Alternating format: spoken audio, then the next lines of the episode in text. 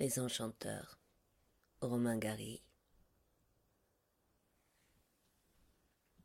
Un matin, alors que tout le monde dormait encore et que le soleil faisait déjà pâlir la terre, mais n'avait pas encore éveillé les premiers oiseaux, si bien que tout avait encore le silence sans alouette ni insecte du sommeil, je quittai ma couche torturé par cet appel de mon sang qui fait des premières heures du jour les moments de jeunesse les plus impérieux. Je n'entrai pas dans la tente de Thérésina dans l'espoir d'accomplir ce que, dans mon respect du Père, j'aurais considéré comme une profanation des lois les plus sacrées de notre tribu.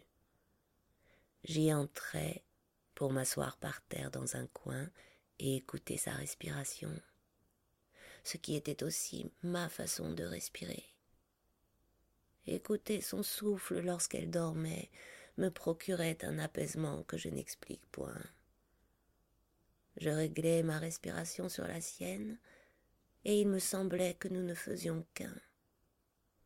Il m'était arrivé de rester ainsi immobile dans la pénombre, à vivre avec elle et au même rythme qu'elle pendant des heures et de sentir qu'elle était en moi.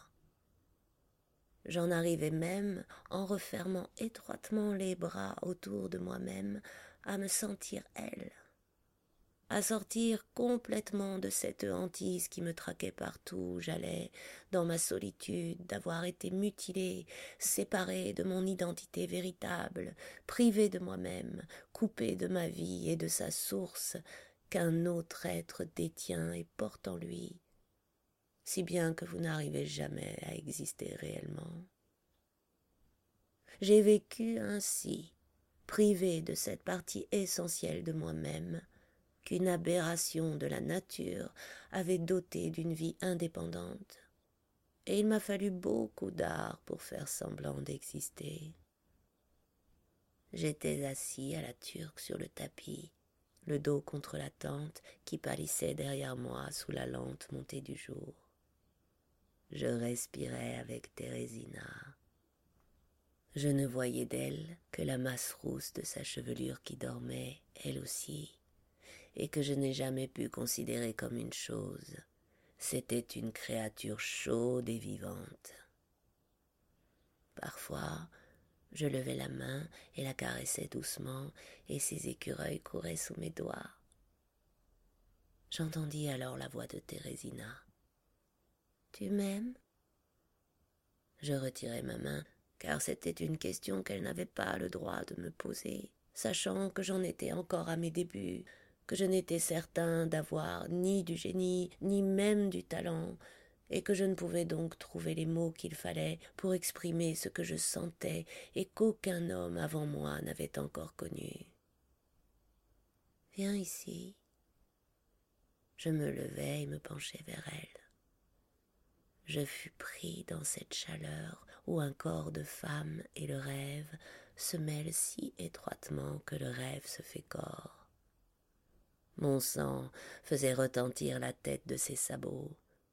J'eus alors ma dernière pensée d'adolescent. Le contraire de la mort n'est pas la vie, c'est l'amour. Ce fut une pensée d'adolescent, car ce n'était pas là une bien grande découverte, et ce fut ma dernière pensée d'adolescent, car j'ai continué à vivre, ce qui prouve que j'étais devenu vraiment un homme, que j'étais prêt à m'arranger, à renoncer et à subir. Je sentis ses lèvres sur les miennes, dans un effleurement à peine perceptible, et ce baiser sans profondeur me priva de mon corps.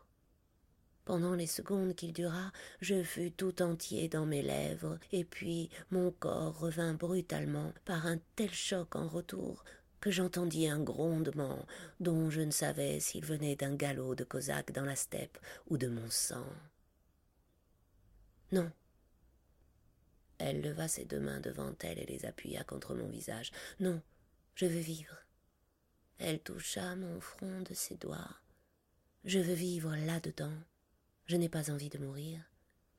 Thérésina, je veux que tu continues à m'inventer, à m'imaginer. Je ne veux pas que ça finisse. Je veux que tu continues à m'imaginer aussi longtemps que tu vivras. Mes mains cherchaient, s'exaspéraient, elle les saisit. Fosco, je t'en supplie. Je veux durer. J'ai besoin de toi.